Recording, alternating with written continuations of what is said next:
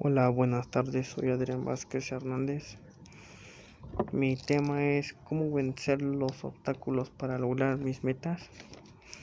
Es apto para el público en general. Mi contenido es debamos para vencer los obstáculos internos y externos que nos impidan conocimientos, habilidades, motivación, autoestima, autoconocimiento y, medio, y miedo al fracaso. Guión. Yo opino que para que podamos vencer los obstáculos sería poniendo de nuestra parte y enfrentarnos de forma vagante y sin miedo a lograr vencerlos.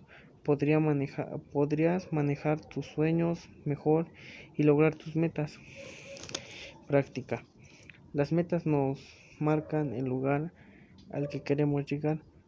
Por lo tanto, necesitamos trabajar para lograr cuando tenemos metas en la vida, nos sentimos con energía, optimismo y esperanza. Eso es todo, gracias.